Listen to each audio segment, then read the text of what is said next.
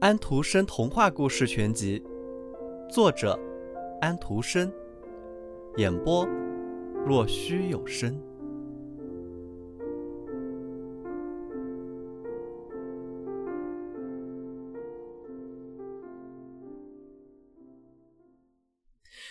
我非让你赔不可！当他驾车到了大道上的时候，他这样说道。他一到了家，就拿着一条他能找到的大袋子，走到小克劳斯那里，说道：“你又骗了我一回。第一回我把我的马都打死了，之后又是我的祖母，这全都是你的过错。不过你甭想再骗我了。”他抓住小克劳斯的腰，把他塞进袋子里，提着他的脖子，对他喊着：“这回我要出去把你淹死。”要走很长很长一段路才能来到河边，小克劳斯又不是那么容易扛的。大道紧挨着教堂，教堂里正奏着风琴，里面的人唱得十分动听。于是大克劳斯把装着小克劳斯的袋子放在紧靠教堂门口的地方，想着进去先听一段赞歌，再往前走。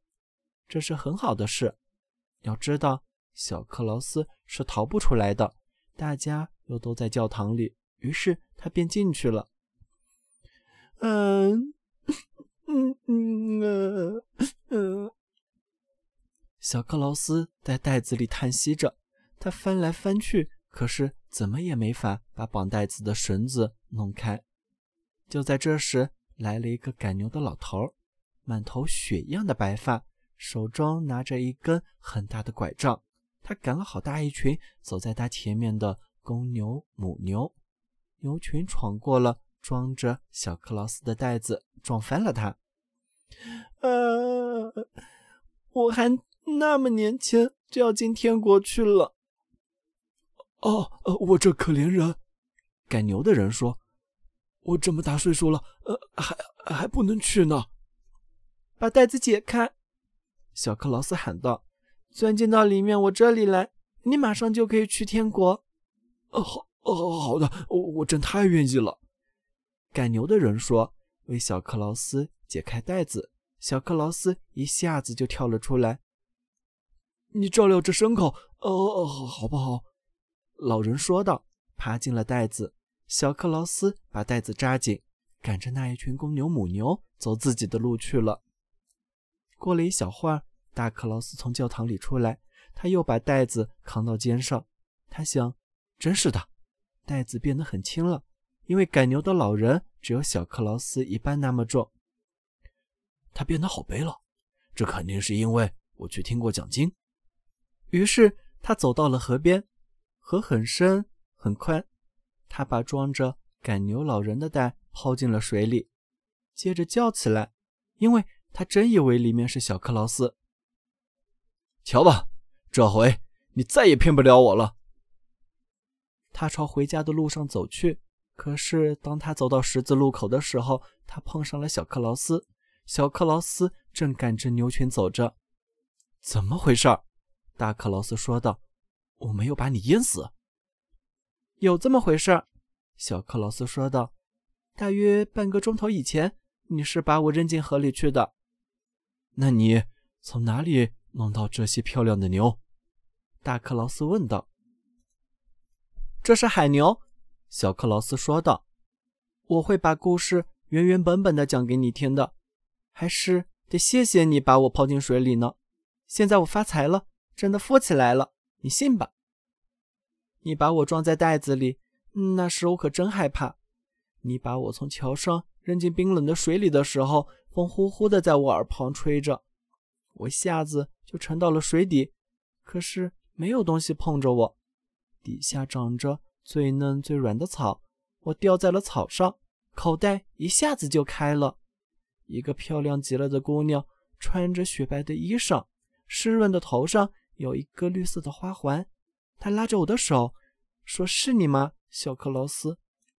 首先让你得到些牛。前面路上一里多远的地方。”还有一大群，那是我要赠送给你的。这下我看到了，对水里的人来说，河就是一条很宽的大道。他们在河底行走，驾车，一直从水里出来到地面上，到河的源头。水底尽是花，漂亮极了，还有最鲜嫩的草。鱼在水里游着，它们在我的耳边急速地游来游去，就像鸟儿在天空中飞一样。那里的人多么好，还有那些牛，他们在沟里。在草地上走来走去。那你为什么马上又回到我们这儿来了呢？大克劳斯问道。底下这么舒服，我就不会这么做。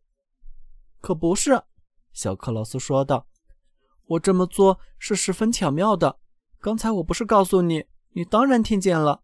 海里的姑娘说：“前边路上。”她说：“路上指的是河，因为别的地方他是去不了的。一里路的地方。”还有给我的一大群牛在等着我，可是我知道这条河有许许多多的弯，一会儿这里一个，一会儿那边一个，整条河都是弯弯曲曲的。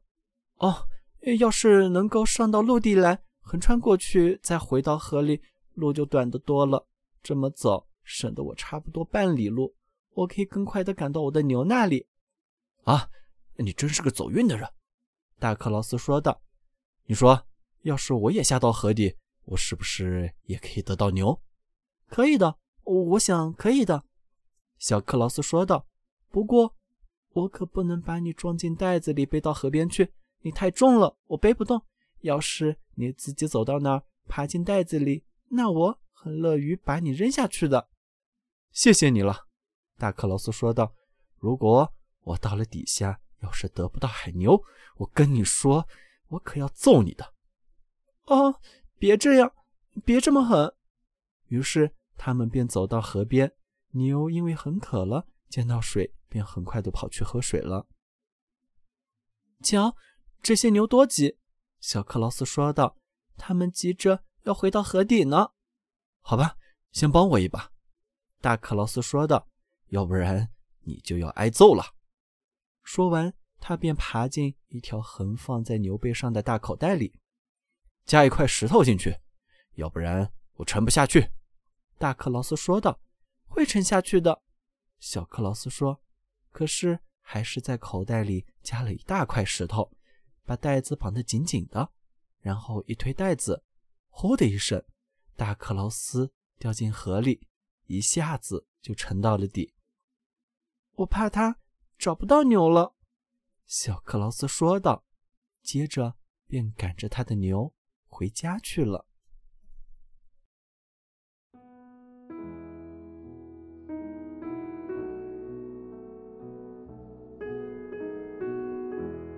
小朋友们，今天的故事结束了，请闭上你们的眼睛吧。晚安